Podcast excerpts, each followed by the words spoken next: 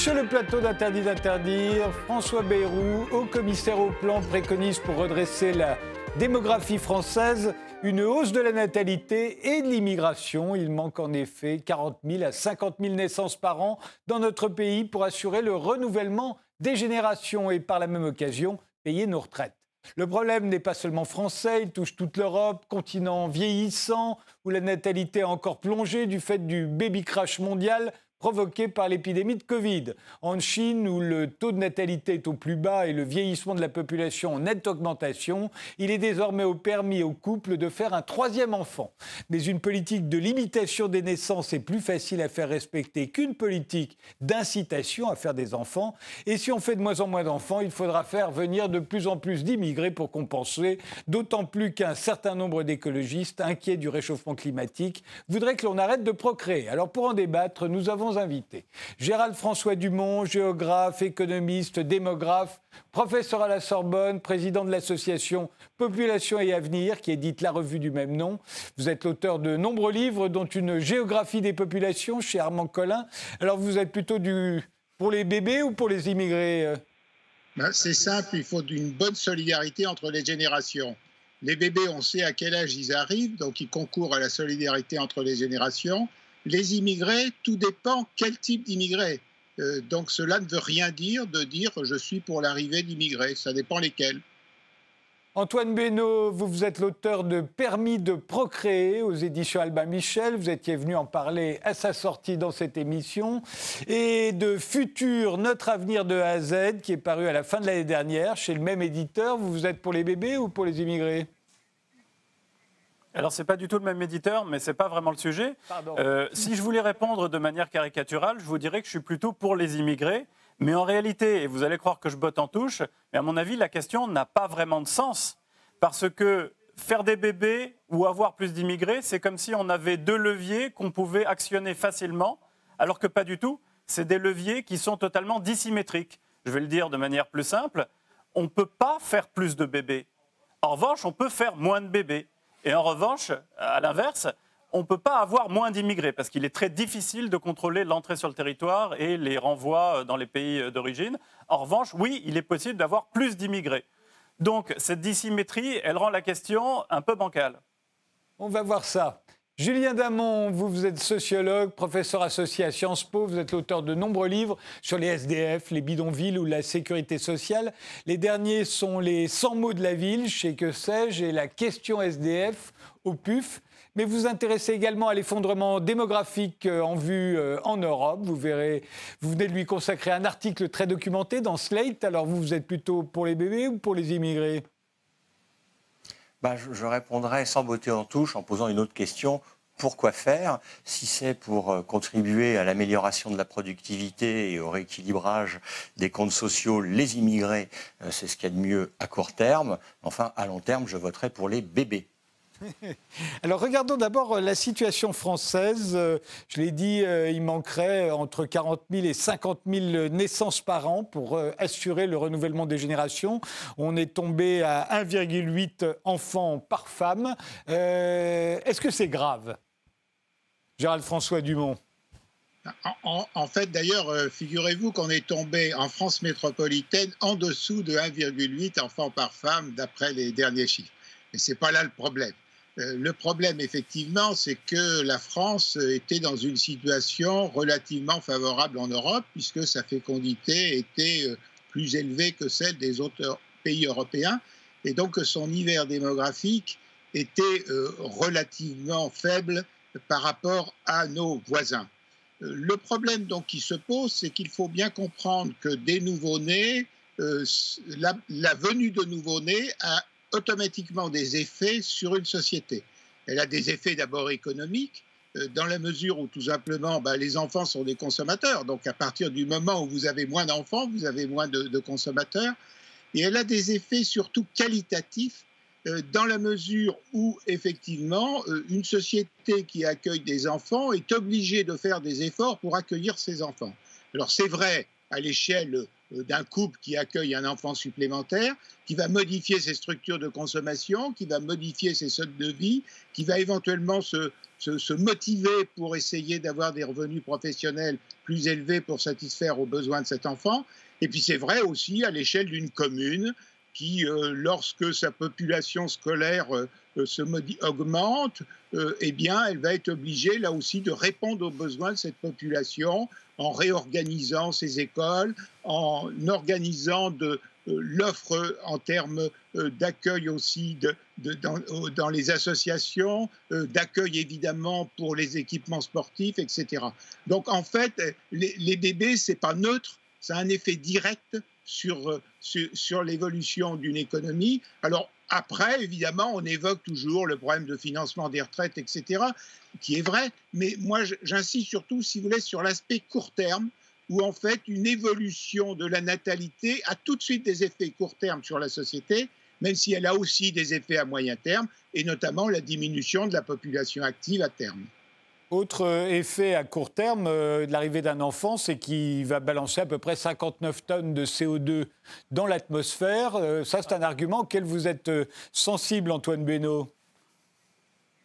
Ah oui, je suis très sensible et je suis très content de vous l'entendre dire. Donc je vais répondre précisément à votre question. Est-ce que c'est grave qu'on ne parvienne pas en France à renouveler les générations?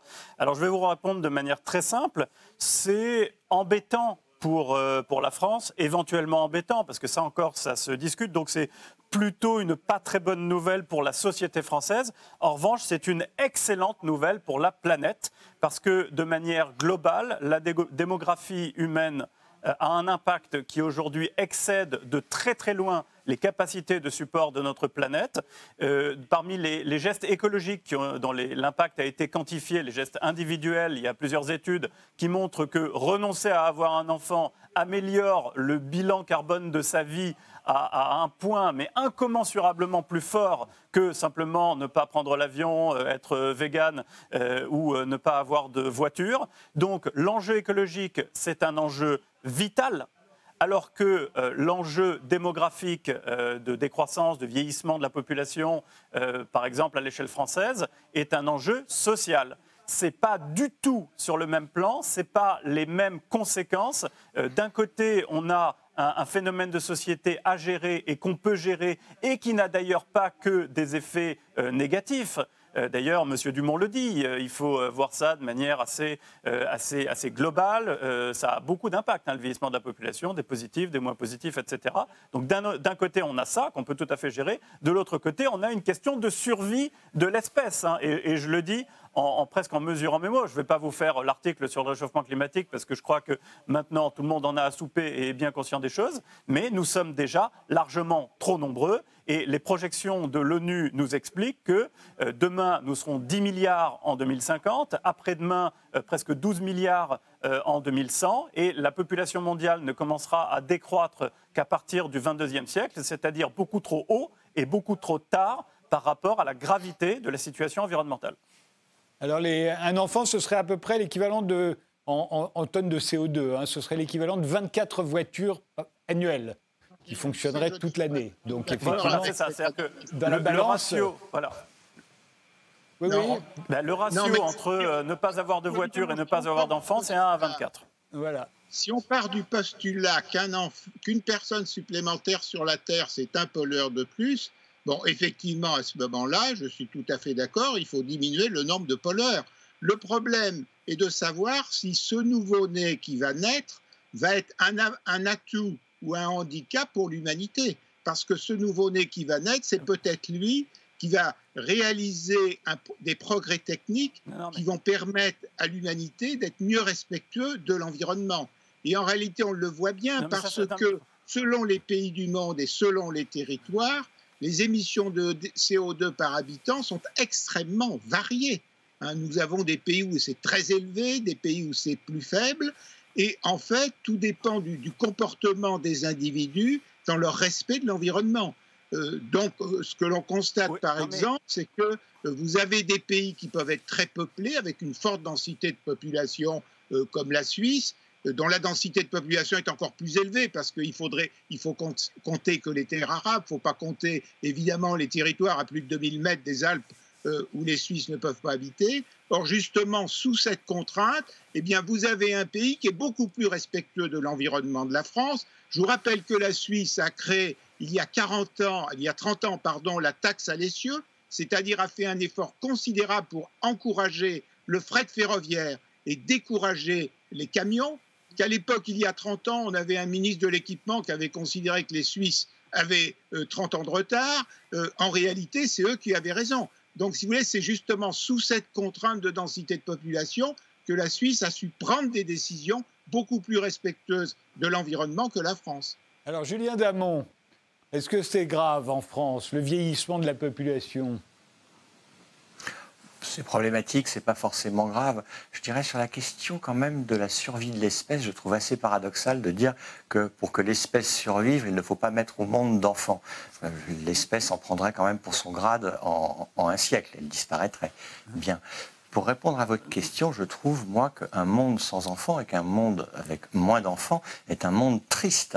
Euh, des villes sans enfants sont des villes tristes. Des femmes et des hommes qui ne mettent pas au monde les enfants qui correspondent à leur projet de couple sont des couples et des parents qui ne seront jamais véritablement parents, tristes. Enfin, je trouve que c'est, pour le dire avec un mot clair, absolument inhumain de vouloir toujours brider euh, la, fécondité, le désir de fécondité. Dernier mot, je trouve qu'on bascule souvent bon, dans des considérations écologistes euh, à, certains égards euh, très discutables, mais aussi immédiatement dans des considérations sur les régimes de retraite et les régimes de protection sociale, en disant ah bah oui, bah, comme il n'y a pas assez d'enfants, on ne pourra pas payer les retraites. Il suffit de réformer les retraites, il suffit de, c'est facile autour d'une table et face à une caméra de le dire, mais il suffit de repousser l'âge de départ à la retraite. Euh, cela dit, quand vous dites c'est triste, un monde sans enfants, enfin, Aujourd'hui, on vit dans une société, dans un pays, sur un continent euh, où on a moins envie de faire des enfants qu'avant. C'est-à-dire que pour rester gay, les gens, j'ai l'impression, préfèrent ne pas avoir d'enfants. Euh, on les en empêche pas. Euh, il y a eu la politique de l'enfant unique en Chine pendant très très longtemps. Mais enfin, en 2015, ils sont passés à deux enfants. Aujourd'hui, ils passent à trois. Le problème, c'est que ça change rien. Les gens ne font pas d'enfants. Et en France, comme l'a dit euh, François Bayrou, euh, on peut, soit on incite à la naissance, soit il va falloir trouver un autre moyen. Lui suggérer les immigrés, on en reparlera. Enfin, le problème pour l'instant, c'est que les gens ne veulent pas faire d'enfants. C'est pas qu'on le leur ah, interdit. ils veulent faire des enfants il y a un désir de fécondité qui est mesuré historiquement par l'INED avec euh, un désir d'enfant qui est de presque trois enfants par, euh, par femme. Et on est presque à deux enfants par femme, même si on est en dessous de, 1,8. Donc il y a toujours un désir d'enfant et qui, cocorico, se réalise en France plus qu'ailleurs. Parce que si la France voit son nombre d'enfants baisser, son taux de fécondité baisser, nous sommes toujours en Occident, le pays où le taux de fécondité est le moins dégradé. Donc non, il y a toujours un désir d'enfant. Alors Antoine Benoît. Modulo des délires écologistes, oui. Antoine alors, je ne vais, pas le prendre pour moi concernant les délires écologistes, mais je crois que euh, l'intervenant précédent a vraiment pas conscience de la réalité des choses. La situation est extrêmement grave et oui, je parle de survie. Euh, par ailleurs, euh, ne vous inquiétez pas, hein, il y aura encore des rires d'enfants. Là, on est en plein délire. On va bientôt être 10 milliards et on me parle d'extinction de l'espèce. Non, mais c'est du délire.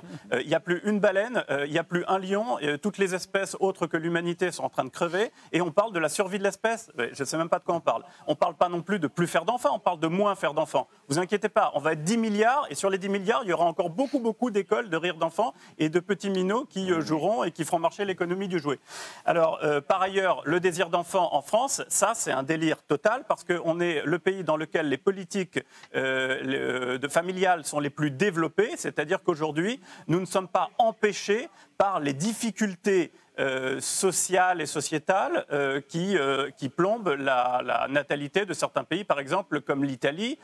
on a des crèches, on a des, systèmes de garde d'enfants, on a des allocations familiales, on a des, des, des, coefficients familiaux, etc. On a plein, plein, plein, plein d'aides. Je crois que c'est la France le pays dans lequel on aide le plus et donc on est euh, si vous me passez l'expression, au taquet de notre désir d'enfant. C'est-à-dire que l'espèce de flûte consistant à dire hmm, il faudrait faire plus d'enfants, en fait, on ne sait pas comment faire plus d'enfants, tout simplement parce que, comme le disait Frédéric, euh, les gens euh, ont les enfants qu'ils veulent bien avoir et que ça correspond à une, mutation sociologique forte. Ils ont le nombre d'enfants qu'ils veulent aujourd'hui. Ils ne sont pas empêchés en France d'avoir des enfants. En revanche, effectivement, si on rendait la chose plus difficile en faisant moins de places en crèche, par exemple, ou moins d'allocations familiales, quoique, à mon avis, les allocations familiales n'entrent pas en ligne de compte euh, dans euh, le choix de, faire un enfant, oui, là, euh, on briderait ce, désir d'enfant. Mais enfin, aujourd'hui, hop, comme ça, par un coup de baguette magique ou par une loi qui dirait je ne sais pas quoi, qu'on double, qu'on triple les allocations familiales, on aurait plus d'enfants en France, de, de, bébés nationaux?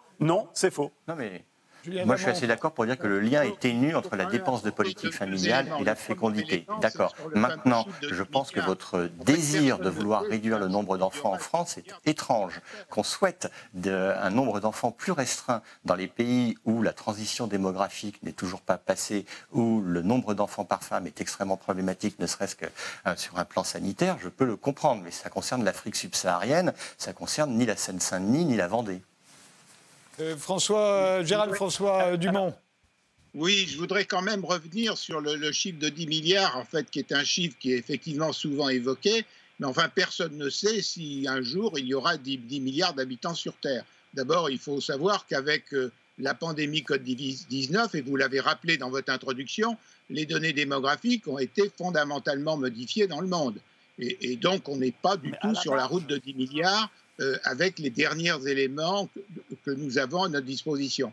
Deuxièmement, ce chiffre de 10 milliards ne peut arriver que si l'humanité est capable de les nourrir et, et si l'humanité ne détruit pas son environnement. Parce que si effectivement, pour arriver à 10 milliards, euh, si nous n'avons pas suffisamment de production agricole, nous n'arriverons pas à 10 milliards, puisque les gens ne pourront pas se nourrir. Deuxièmement, s'il y a une, des dégradations de l'environnement telles on n'ira pas non plus à 10 milliards, parce qu'à ce moment-là, il y aura une surmortalité, surmortalité infantile, surmortalité des adultes. Nous le voyons par exemple dans certaines régions de Chine, où les conditions de l'environnement sont très dégradées et où la pollution est très élevée, eh bien, vous avez la mortalité infantile qui a remonté, vous avez l'espérance de vie qui a baissé. Et puis, ça dépend aussi des comportements. Vous voyez très bien que l'espérance de vie a diminué aux États-Unis, face notamment à l'importance de la consommation de drogue et également euh, face à l'importance de la montée de, l'obésité.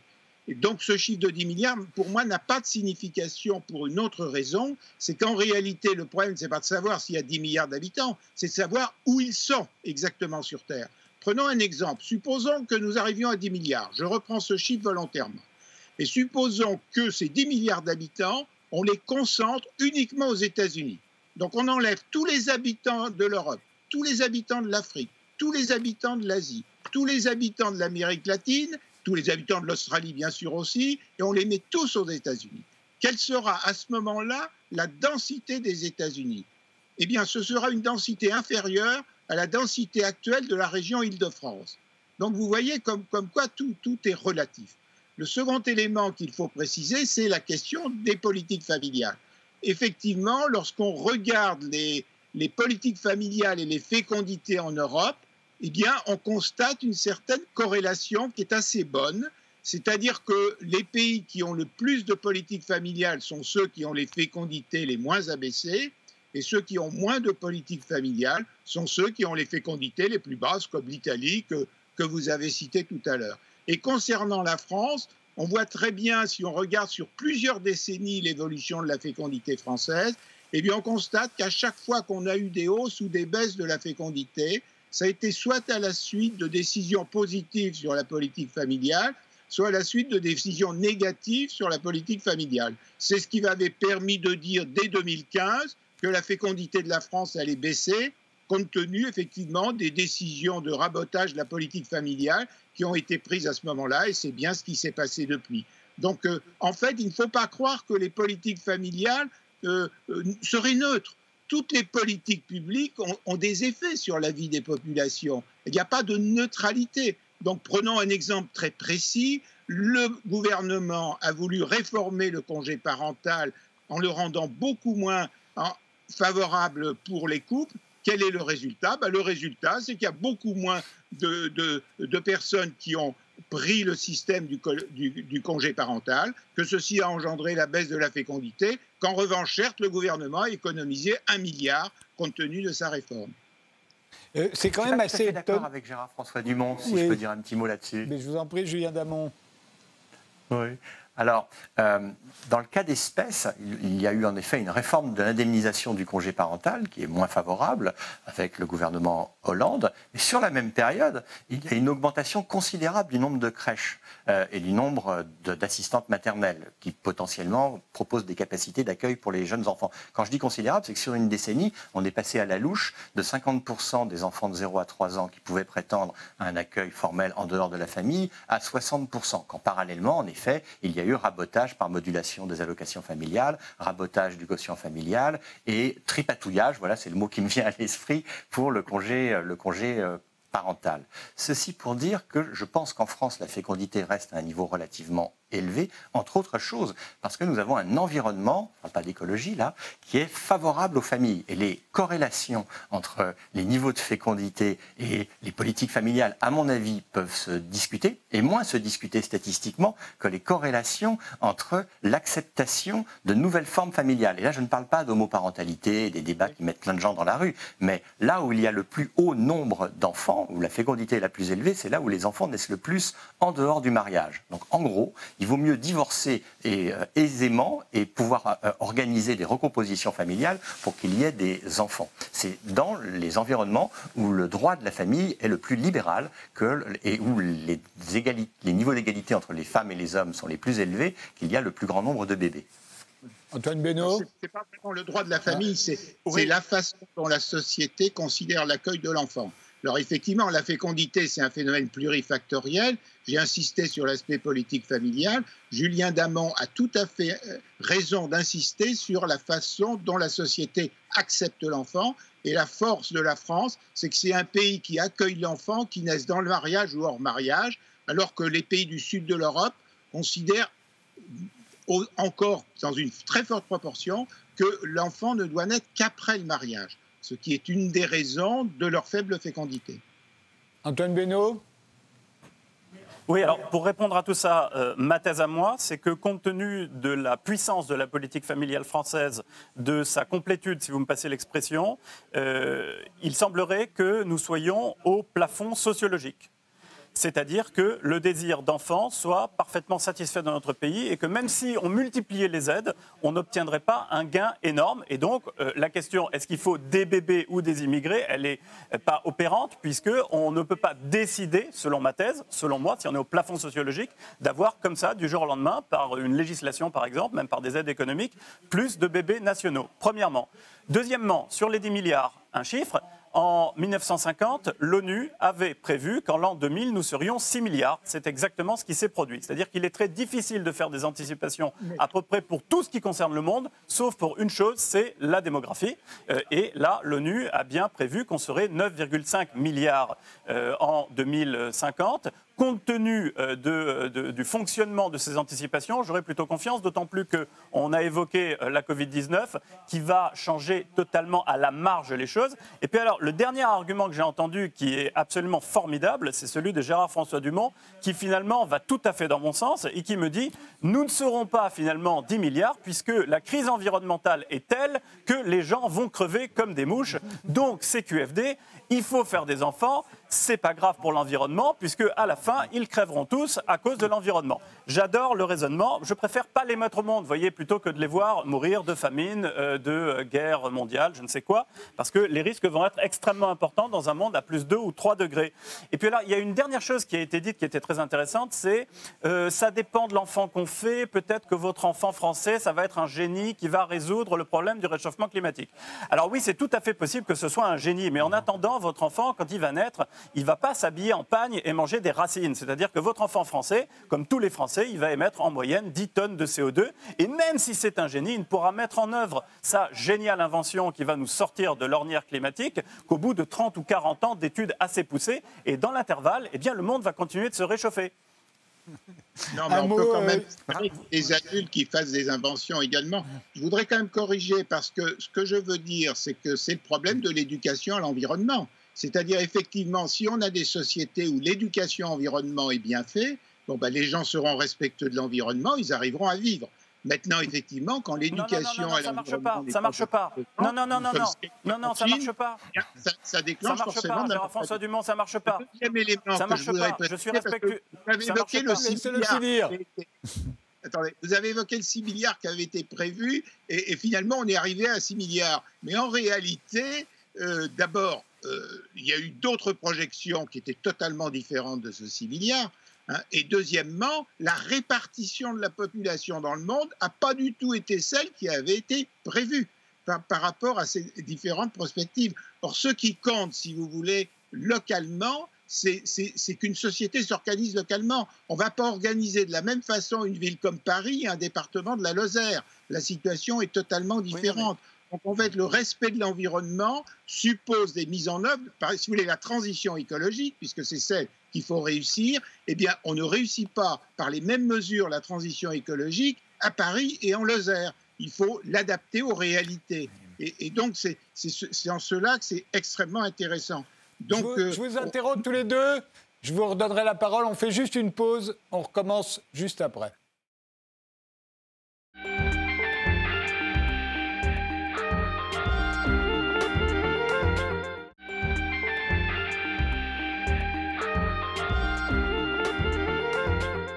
On prend ce débat avec euh, Gérald François Dumont, avec euh, Antoine Bueno et Julien Damon. Euh, je voudrais qu'on revienne quand même sur les conséquences de cette baisse, voire de cet effondrement démographique qui nous guette en France, mais aussi en Europe, puisque la situation semble être à peu près la même sur tout le continent européen, en tout cas à l'intérieur de l'Union européenne. Euh, tout ça est quand même euh, n'est pas sans conséquence. Un pays ou un continent qui vieillit comme le nôtre ça n'est pas sans conséquence. Ça joue sur, euh, sur l'ambiance, ça joue sur le moral, euh, ça joue euh, une population qui vieillit, une population qui investit de moins en moins dans la recherche, on l'a vu, qui va en revanche avoir des réflexes. Qui va s'effrayer plus facilement, qui va avoir peur du nouveau. On, il suffit de remonter il y a un siècle, en 1900. Alors les conséquences, c'est pas qu'à l'intérieur, c'est aussi à l'extérieur. En 1900, les Européens, c'était euh, un quart de l'humanité. Euh, aujourd'hui, c'est en dessous de 10% il y a beaucoup de choses qui ont changé entre-temps. Euh, on colonisait euh, le monde entier, on s'est beaucoup calmé pour cause. L'Afrique, c'était 100 millions de gens en 1900. Aujourd'hui, ils sont 13 fois plus nombreux. il serait beaucoup plus difficile à coloniser qu'à l'époque. Et puis, on était à l'avant-garde des technologies, à l'avant-garde de la science, à l'avant-garde de l'économie. On a vu pendant le Covid qu'on n'était plus du tout en Europe à l'avant-garde de rien. donc, tout ça, vous pensez vraiment que ça n'a aucun rapport avec le vieillissement? Julien, Julien Damon? Si, mais enfin, c'est pas parce que l'Europe n'est pas à l'avant-garde de tout qu'elle est à l'arrière-garde de tout. Enfin, c'est comme tout à l'heure ce qui était évoqué pour dire qu'il fallait qu'on diminue le nombre de crèches pour qu'il n'y ait pas euh, ces petits-enfants qui naissent en France parce que ce sont des gros problèmes pour euh, l'environnement. Le sujet, il est, euh, à mon avis, principalement, si on doit trouver un continent, africain. Hein. Et l'Afrique n'est pas en avance euh, en quoi que ce soit, euh, démocratiquement, euh, scientifiquement, alors que, en effet, démographiquement, c'est là que nous avons les plus grandes perspectives avec un doublement de cette population de plus d'un milliard à deux milliards à un horizon relativement donc je réponds à votre question sur le vieillissement. Incontestablement, ceci induit de nouveaux équilibres sociaux, induit des transformations radicales de nos manières euh, de vivre, transformations de nos villes, tout ce que l'on veut. Est-ce que nécessairement, cela veut dire ne pas prendre de risques. Il y a des pays qui vieillissent bien. Enfin, moi, je trouve que le Japon vieillit bien, accepte son vieillissement. Et c'est pas qu'un vieillissement, il accepte même ce petit pays, on pourrait dire, son dépérissement, puisqu'il devrait perdre un tiers de sa population dans les 20-30 ans euh, qui viennent. Mais ceci ne veut pas dire que ça se passe mal, euh, totalement mal au Japon. On peut bien vieillir. Antoine Benoît Oui, moi je suis, tout à fait d'accord avec ce que vient de dire euh, Julien Damant. Euh, l'exemple de l'Afrique est bon. Il n'y a pas de, déterminisme mécanique entre euh, âge moyen de la population et dynamisme, progrès, avance économique, technologique, etc. je voudrais citer tout ce qui est mieux quand la population vieillit, parce qu'on a tendance à penser à ce qui est moins bien, mais il y a aussi des choses qui sont mieux. Par exemple, le vieillissement de la population, ça crée des marchés. Vous savez, c'est tout ce qu'on appelle la silver economy, donc ça crée des opportunités de croissance. Puisqu'on parle de croissance, une population qui diminue diminue démographiquement a beaucoup moins de difficultés à faire de la croissance parce que la croissance, elle est calculée en fonction du nombre d'habitants. Donc si vous produisez un tout petit peu plus de richesse mais qui a moins d'habitants, eh bien ça fait plus de richesse par habitant. Euh, de même, le rééquilibrage des rapports de force entre le capital et le travail. Euh, plus moins il y a de travailleurs, euh, plus le rapport de force s'équilibre en faveur des travailleurs. Donc on inverse un petit peu la vapeur. Il y a la question de l'expérience et de la sagesse. Moi j'aime bien les vieux et puis comme j'en serai un, je préfère aussi plaider leur cause. Et puis alors, la dernière question qui est, sous-jacente à, tout ce dont, vous avez parlé, c'est euh, est-ce qu'on est moins dynamique? Est-ce qu'on euh, est, plus peureux? Est-ce qu'on est plus euh, frileux quand on, est, quand on avance en âge? C'est pas sûr du tout. Hein. Euh, moi, j'en côtoie euh, des jeunes euh, qui, par exemple, pendant le Covid, étaient les plus flippés de tous, alors que les, sondages montraient qu'au contraire, c'était les plus de 60 ans qui étaient favorables à l'abandon du masque, à donner plus de liberté, etc., complètement contre ce qu'on avait comme intuition en tête. Donc, je ne suis pas certain de tout ça, moi. Et vous, Gérald François Dumont? D'abord, je crois qu'il faut bien préciser qu'il y a deux types de vieillissement de nature totalement différente.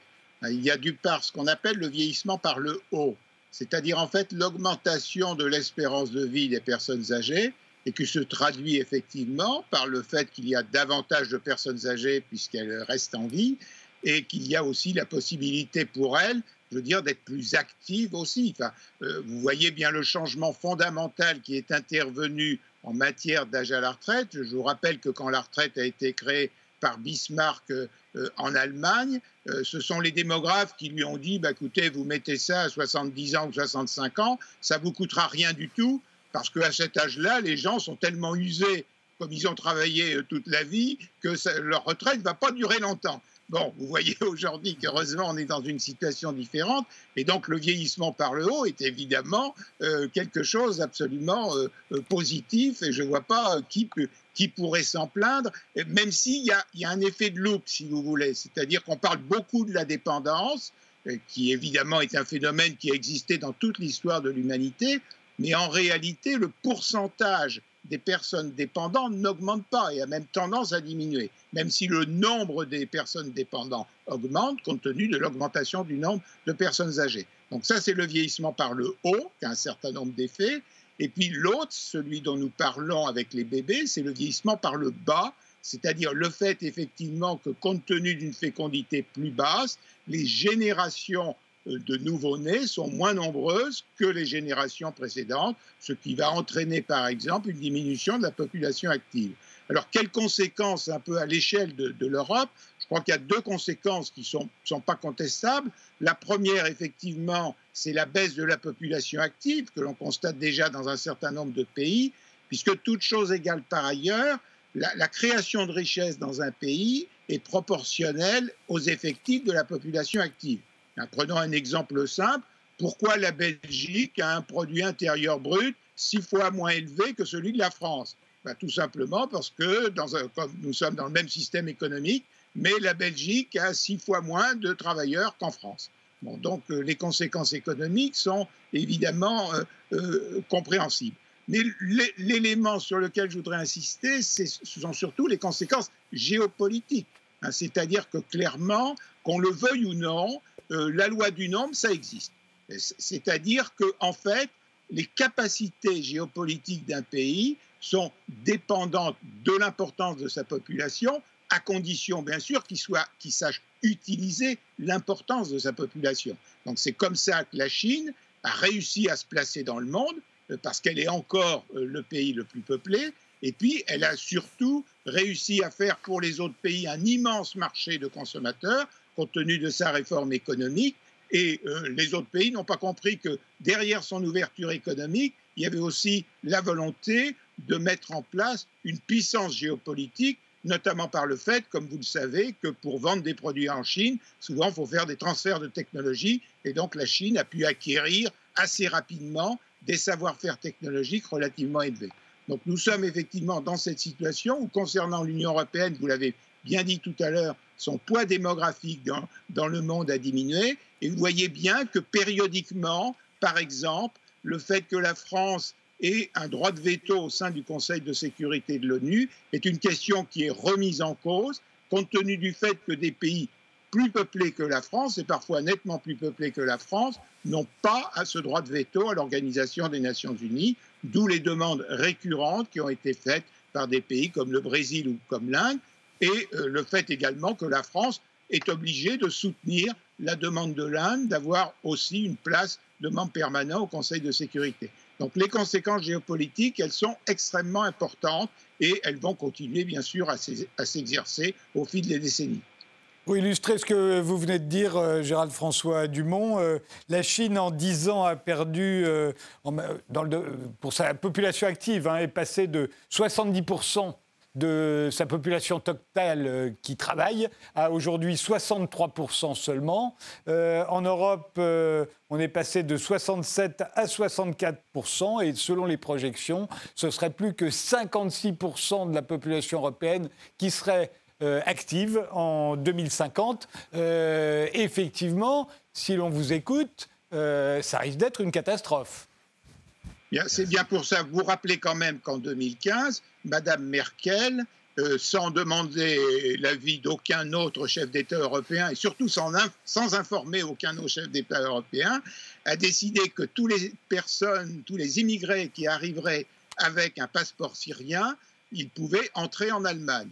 Bon, alors on a bien sûr expliqué la, la, dimension humanitaire de la décision de Madame Merkel, mais on oublie toujours la dimension économique fondamentale. C'est-à-dire que l'Allemagne, depuis des années, est un pays dont la population active diminue et euh, très périodiquement, euh, l'équivalent du MEDEF allemand ne cesse de demander l'ouverture migratoire du pays euh, pour, avoir, pour satisfaire ses, ses besoins de main-d'œuvre.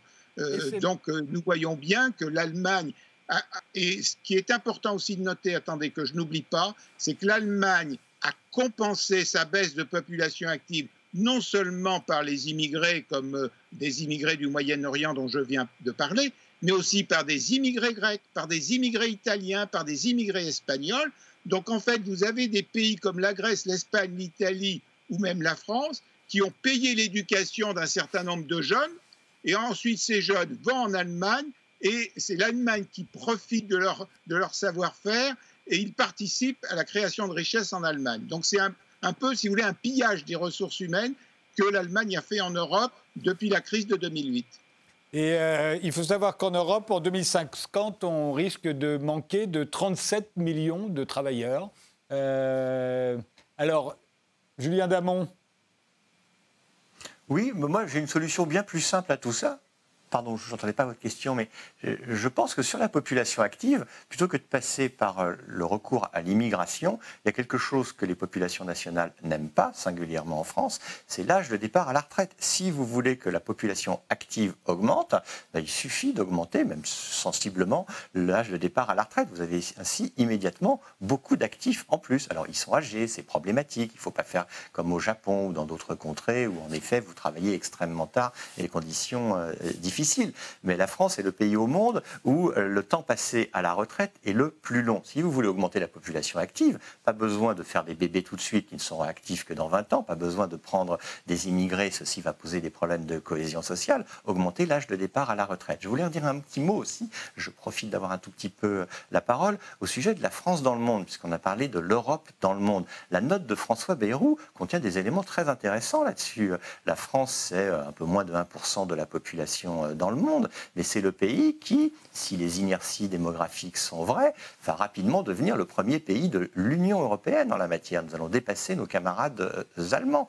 Je trouve qu'on est toujours très critique à l'égard de notre propre situation démographique, ceci alors que, comme je l'évoquais euh, tout à l'heure, nous sommes quand même le pays en Occident où ce sujet de la démographie est bien moins problématique qu'ailleurs. Je dis l'Occident, et si on se concentre sur euh, l'Union européenne, moins les Britanniques, nous sommes loin devant tout le monde, loin devant des pays qui sont en voie de dépopulation. C'est pas l'hiver démographique, expression qu'aime bien Gérard François Dumont, c'est vraiment la bérésina démographique en Italie, en Pologne ou en Allemagne. Ça n'est absolument pas le cas en France. Et quand bien même on diminuerait le nombre de places en crèche et le nombre d'enfants, ce qu'évoque d'ailleurs à sa manière la note de François Bayrou, ceci aurait un impact euh, minime à l'horizon d'une trentaine d'années.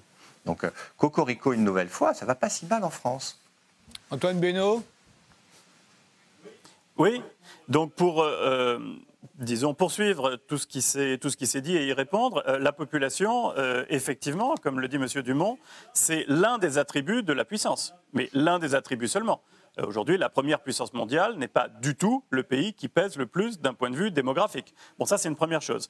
Ensuite, il faut bien voir que le vieillissement de la population et la décroissance ensuite démographique, c'est d'ailleurs dans des temps différents, ça va concerner toute l'humanité. C'est-à-dire que toute l'humanité va être logée à cette enseigne, mais à des moments différents.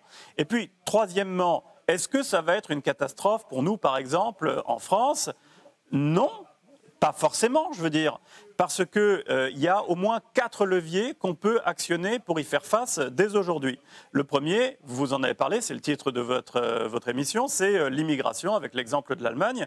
Et c'est la question de l'immigration choisie, parce qu'il est très difficile de diminuer le nombre d'immigrés qui arrivent sur le territoire national. En revanche, il est facile d'augmenter ce nombre-là et de faciliter l'entrée et l'intégration d'immigrés qui ont tel ou tel diplôme. Alors, l'Allemagne nous a peut-être pillé, mais nous avons pillé toutes les compétences, par exemple médicales, euh, des gens qui étaient formés, euh, infirmières, médecins, etc., par exemple au, Maghreb, maintenant en Afrique subsaharienne. Il suffit de fréquenter les hôpitaux pour voir que euh, on est de moins en moins soigné par des Français de souche. Donc nous organisons aussi ce pillage. L'immigration choisie, on peut l'augmenter, on peut l'accélérer pour régler notre problème.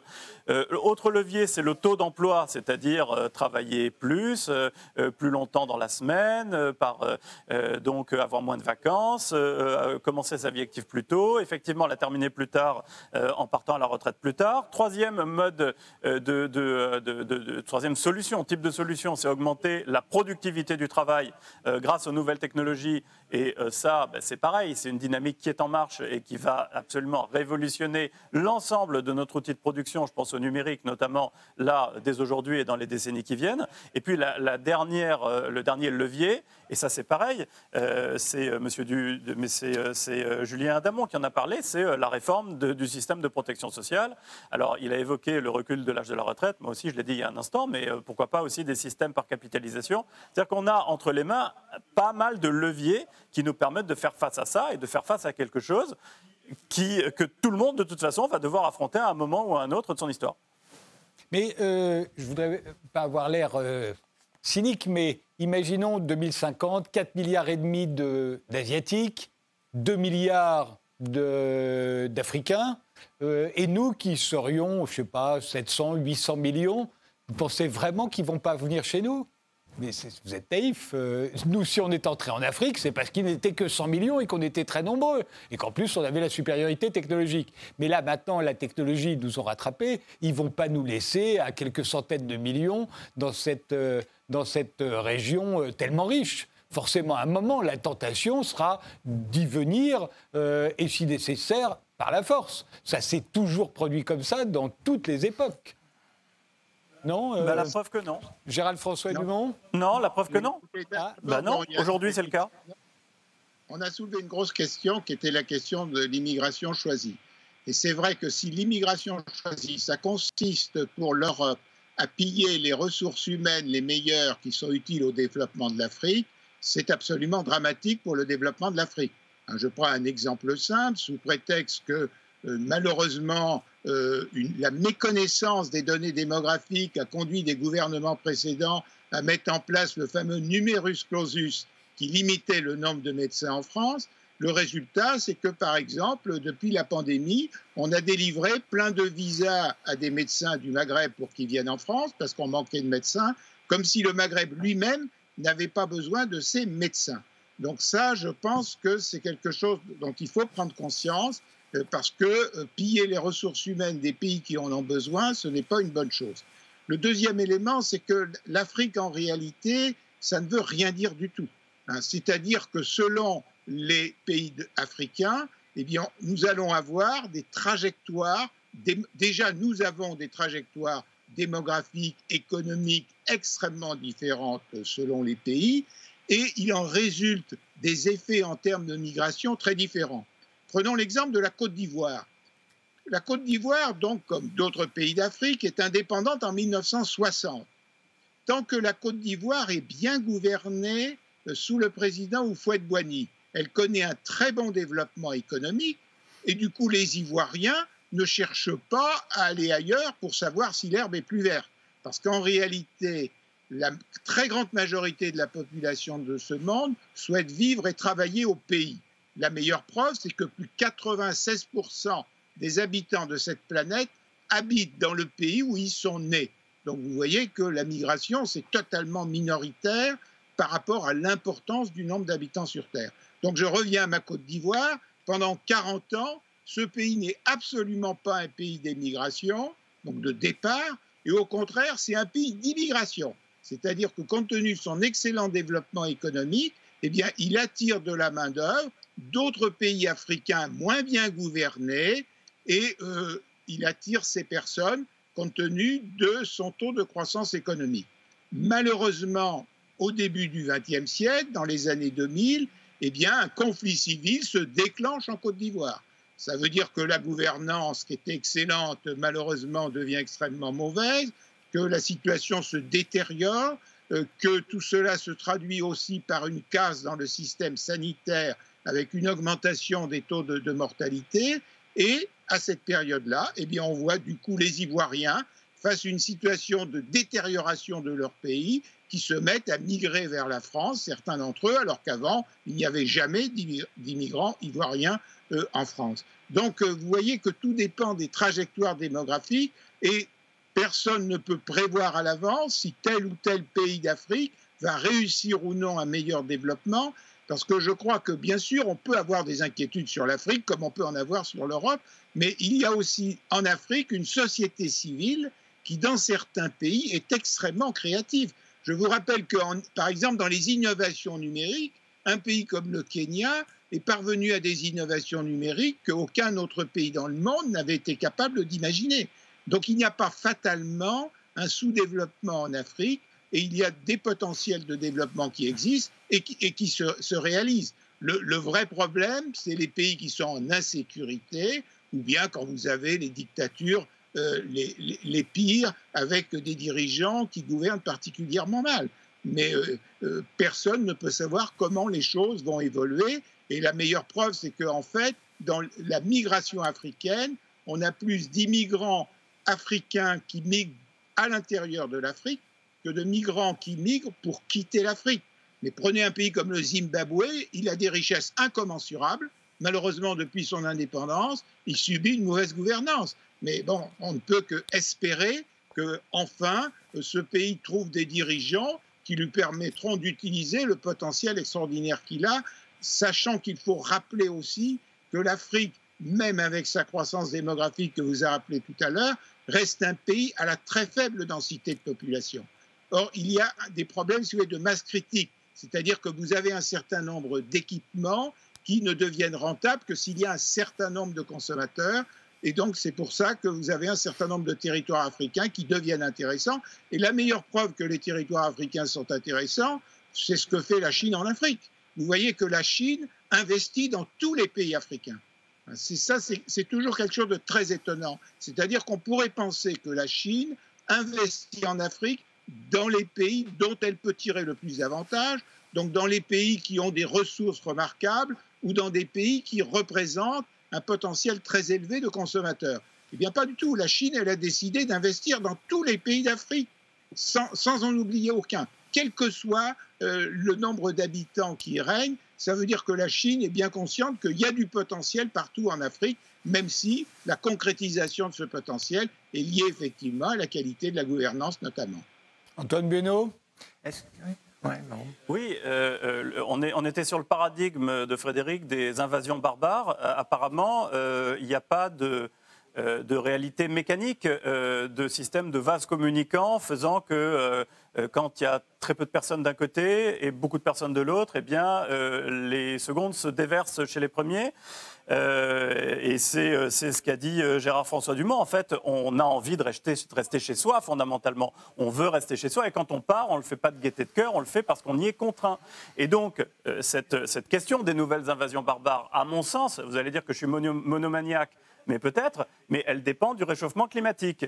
Parce que euh, les choses ont été assez bien modélisées. Si les choses continuent sur leur lancée, et euh, aujourd'hui on ne voit pas comment il pourrait en être autrement, euh, autour des années 2050 à 2070, les températures mondiales devraient avoir augmenté d'un facteur de 2 à 3 degrés par rapport à l'ère pré-industrielle. Ça donne 20% de la planète, c'est-à-dire toute la bande équatoriale et, euh, et, autour, en fait, donc, donc une grosse partie euh, de, de l'Afrique, toute la, zone tropicale, qui euh, devient, dans les années 50, 2050 à 2070, régie par un climat saharien, c'est-à-dire 35 degrés de température moyenne. Aujourd'hui, les climats sahariens, c'est 0,8% de la planète. Ça serait 15 à 20% de la planète. Et ça concernerait 3,5 milliards de personnes. Alors là, je reviens sur la question de la répartition de la population. Donc c'est 3,5 milliards de personnes entre 2050 et 2070 qui se retrouvent sous un climat saharien, dans des conditions que j'ignore. Qu'est-ce qu'elles font? Est-ce qu'elles restent là? Est-ce qu'elles crèvent sur place? Ou est-ce qu'elles essayent de venir? Et la parole est à Julien Damon euh, pour terminer cette émission. Elle se termine dans 1 minute 30. Alors c'est à vous, Julien. Oh, bah, Très bien. La question que vous posiez était celle de savoir si les pressions démographiques allaient conduire à un déversement de l'Afrique sur euh, l'Europe. Eh bien, Gérard François Dumont euh, a simplement des plus nombreux sur les moins nombreux. Oui, donc il n'y a pas de déversement de l'Île-de-France sur la Lozère. Donc il y a l'argument démographique, l'argument climatique, mais je pense que l'argument essentiel, c'est l'argument économique. Et là, on ne peut qu'être pessimiste.